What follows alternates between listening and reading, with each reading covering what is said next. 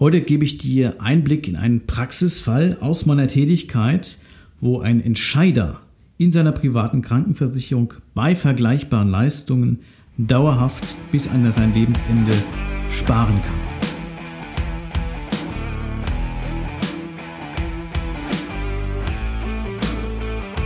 Versicherungsdschungel, Fachchinesisch, nerviger Papierkram und viel Gerede im blauen Anzug? Schluss damit und willkommen bei Klartext Versicherungen. Hier kriegst du konkrete Infos, echte Problemlöser und handfeste Empfehlungen. Licht an für deine neue Problemlöser-Episode.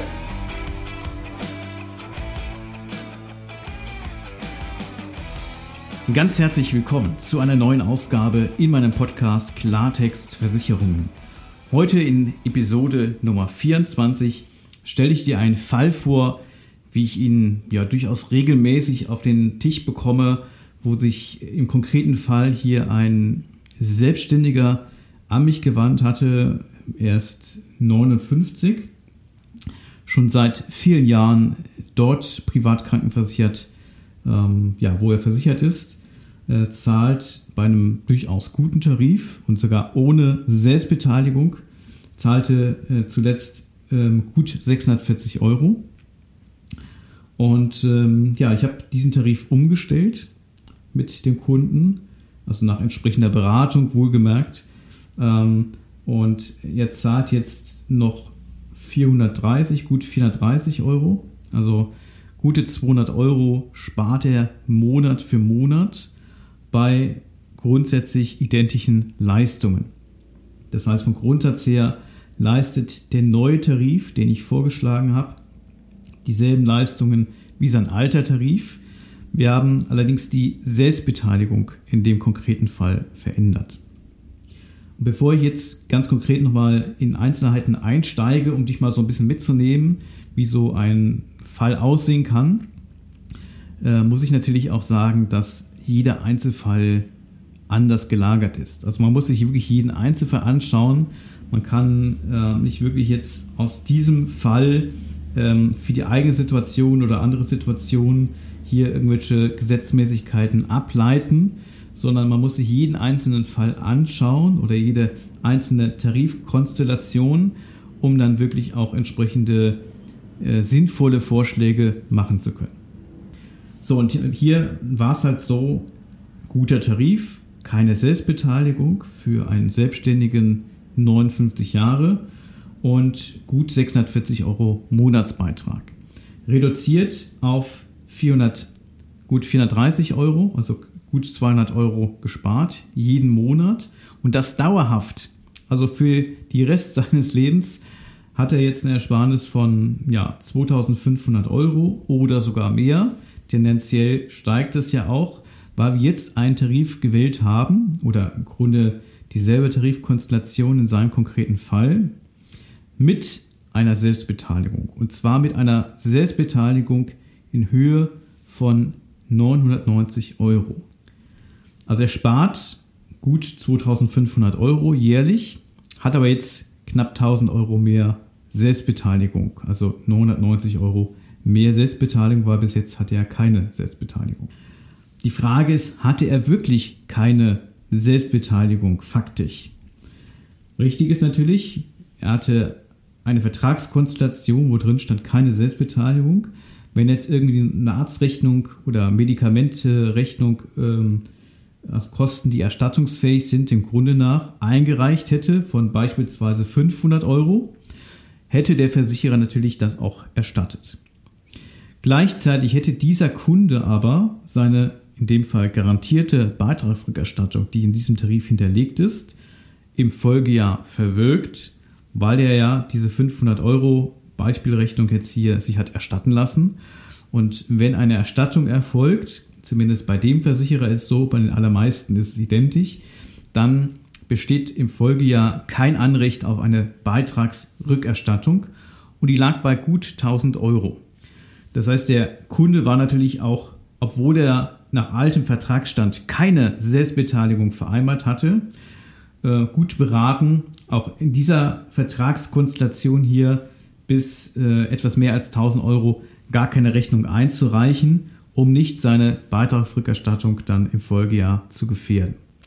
Das heißt, implizit hatte er, obwohl keine Selbstbeteiligung ex, äh, explizit vereinbart war, durchaus de facto sowas wie eine Selbstbeteiligung. So, und deshalb haben wir jetzt den Vorschlag gemacht, wo er dieselben Leistungen hat, also dem Grunde nach exakt dieselben Leistungen. Das macht es natürlich schon mal sehr angenehm, weil man dann genau weiß, okay, alles, was ich bis jetzt hatte und was ich vielleicht auch wertgeschätzt hatte, an Absicherung, an Leistungsumfang, bleibt mir auch vollständig erhalten. Jetzt haben wir halt nach dem neuen Vertragsstand 990 Euro Selbstbeteiligung und gleichzeitig über 2500 Euro jährliche Ersparnis. Also selbst wenn er jetzt die Selbstbeteiligung komplett ausschöpfen würde, hätte er unterm Strich immer noch über 1500 Euro Ersparnis. Und wenn er die 1000 Euro ausschöpft und was ich auf, auf 1200 Euro kommt, dann ähm, kann man sich natürlich, könnte er sich dann den Rest, was über diese 990 Euro hinausgeht, erstatten lassen. Aber dann würde er wiederum die Beitragsrückerstattung ja verwirken, die er im Folgejahr bekäme. Die bekommt er auch in der Konstellation jetzt mit Selbstbeteiligung. Und da wäre es ja viel klüger zu sagen, ich reiche nichts ein. Ich nehme dann die Beitragsrückerstattung im Folgejahr von auch über 1000 Euro und ähm, hole mir das Geld halt darüber zurück und belaste gar nicht den Vertrag, reiche gar nicht Rechnungen ein. Ähm, die Beitragsrückerstattung hat ja den Sinn, natürlich den Anreiz auch zu geben gegenüber dem Versicherten, dass er möglichst gar nicht einreicht, einreicht wenn nicht deutlich diese Selbstbeteiligungsgrenze überschritten wird, weil ja nicht nur die Kostenerstattung dann zulasten des Versicherers geht, sondern das ganze Rechnungshandling und so weiter, das ganze Abrechnungsprozedere kostet ja auch Geld.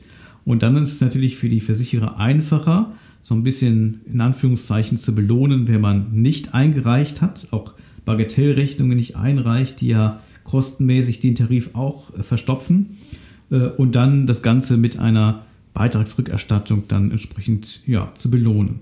Und das haben wir hier im Grunde halt auch.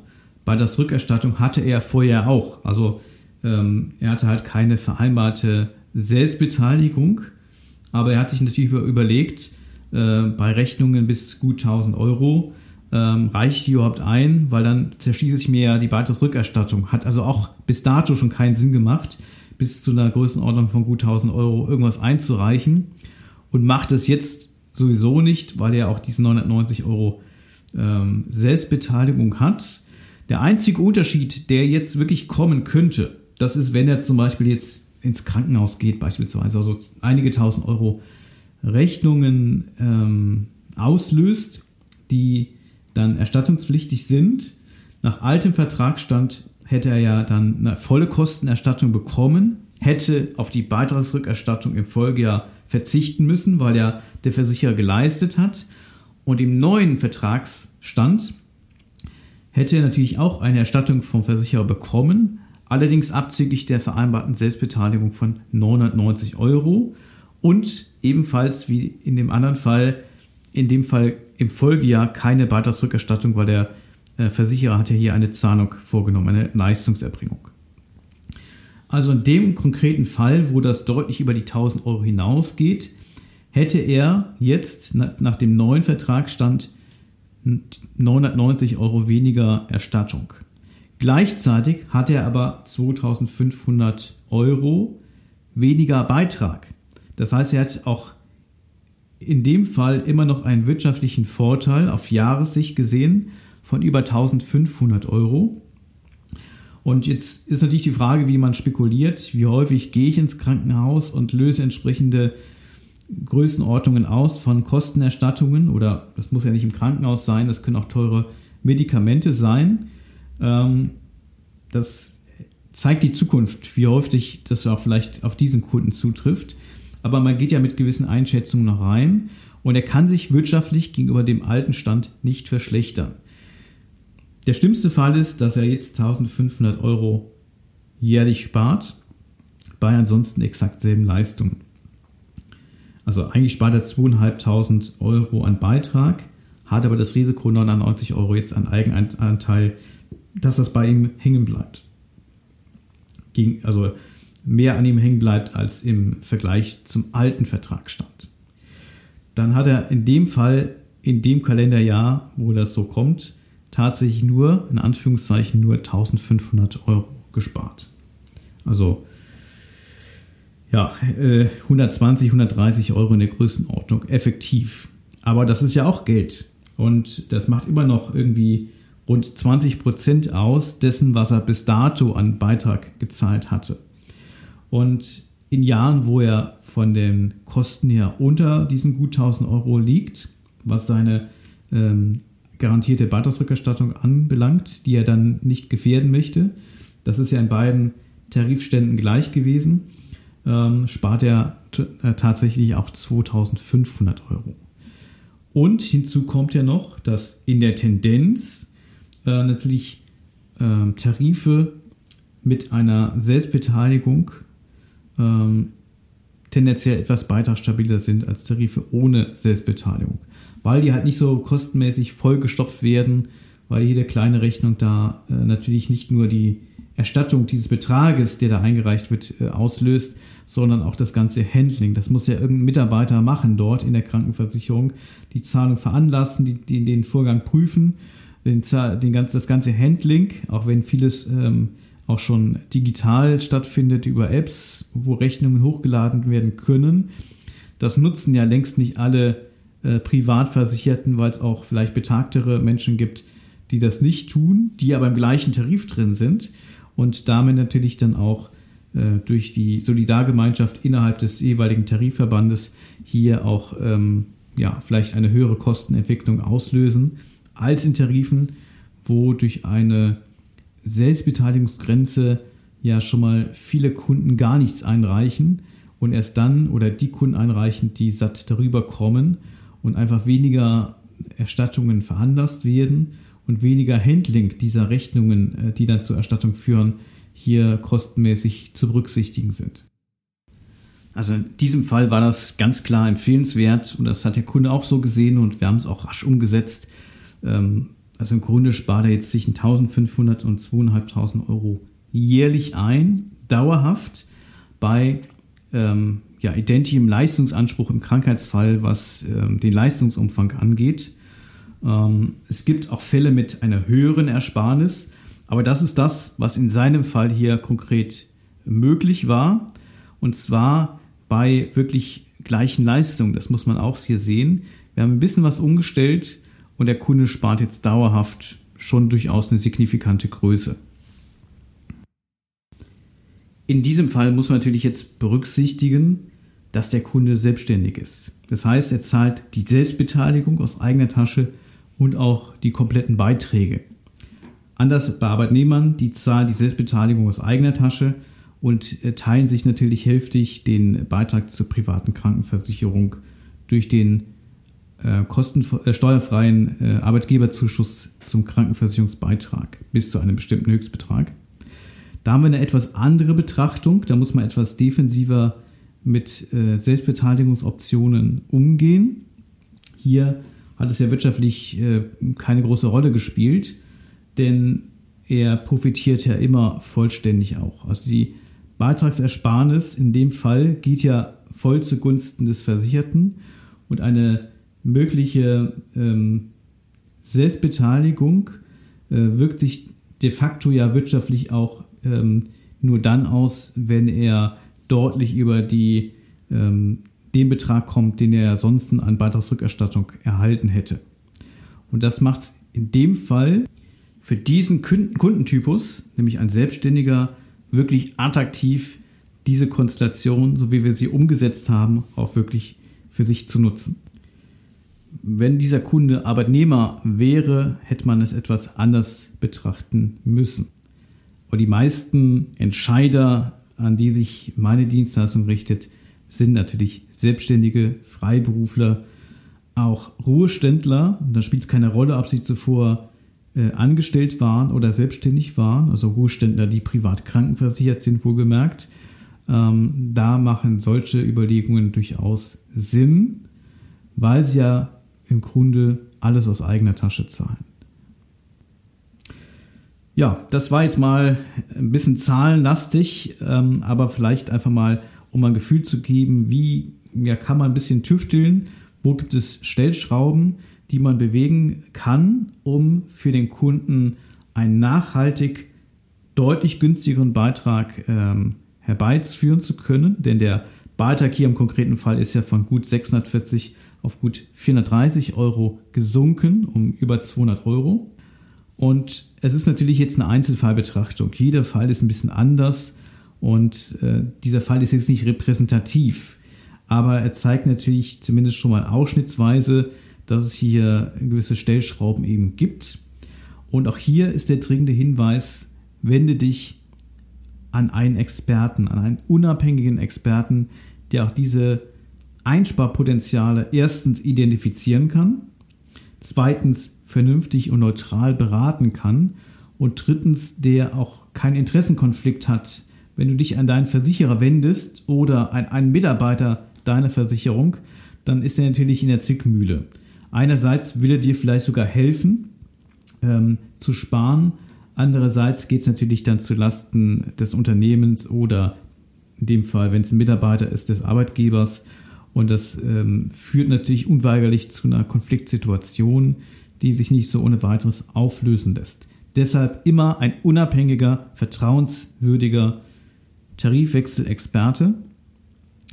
Und ähm, das ist ein Teil meiner Leistung, die ich erbringe, um halt für faire Beiträge bei insbesondere langjährig privat versicherten Selbstständigen, Freiberuflern, Ruheständlern äh, zu sorgen oder ihnen dabei zu helfen, dass sie wirklich auch faire und günstige Beiträge in der Krankenversicherung haben und bei einem guten Leistungsstand, also zumindest mal bei dem Leistungsstand, den sie aktuell haben. Und das gelingt in ganz, ganz vielen Fällen. Und der vorliegende Fall, den wir heute besprochen haben, ähm, ja, der ist eben so gelagert. Es gibt noch viele andere spannende Fälle. Und ich habe hier einen richtig tollen Fall, den ich dir auch in einer der nächsten Episoden äh, vorstellen werde. Äh, der ist nochmal ganz anders gelagert. Äh, es hat großen Spaß gemacht, das so umzusetzen. Und es hat großen Spaß gemacht, äh, für diesen Kunden auch hier ein wirklich deutliches Einsparpotenzial herauszuholen. Das ist nochmal etwas mehr als äh, der Fall heute. Und äh, ja, sei gespannt. Und wenn du auch überlegst, ähm, vielleicht ja, zu viel zu zahlen in deiner privaten Krankenversicherung oder nicht das optimale Preis-Leistungs-Verhältnis in Anspruch zu nehmen, dann lass uns das gerne prüfen. Das funktioniert mit einer kostenfreien Ersteinschätzung, nämlich ob dein PKV-Vertrag mit dem jetzigen Vertragsstand so optimierbar ist, dass du eine nachhaltige Beitragsersparnis erhalten kannst, auf der Basis vergleichbarer Leistungen. Also wir gehen nie an die Leistungen ran, an den Leistungsumfang, weil ich ganz wichtig finde, dass Entscheider auch wirklich vernünftig abgesichert sind. Zumindest so gut, wie sie es aktuell auch schon sind. Und dass wir natürlich trotzdem gucken, was ist an Beitragsersparnis möglich. Also nutzt gerne diesen Service. Ich bedanke mich ganz herzlich fürs Zuhören ich freue mich, wenn du diesen Podcast mit anderen Menschen teilst, die schon viele Jahre privat krankenversichert sind und wünsche dir eine gute Woche, gute Geschäfte, alles Gute. Dein Stefan von Klartext Versicherungen.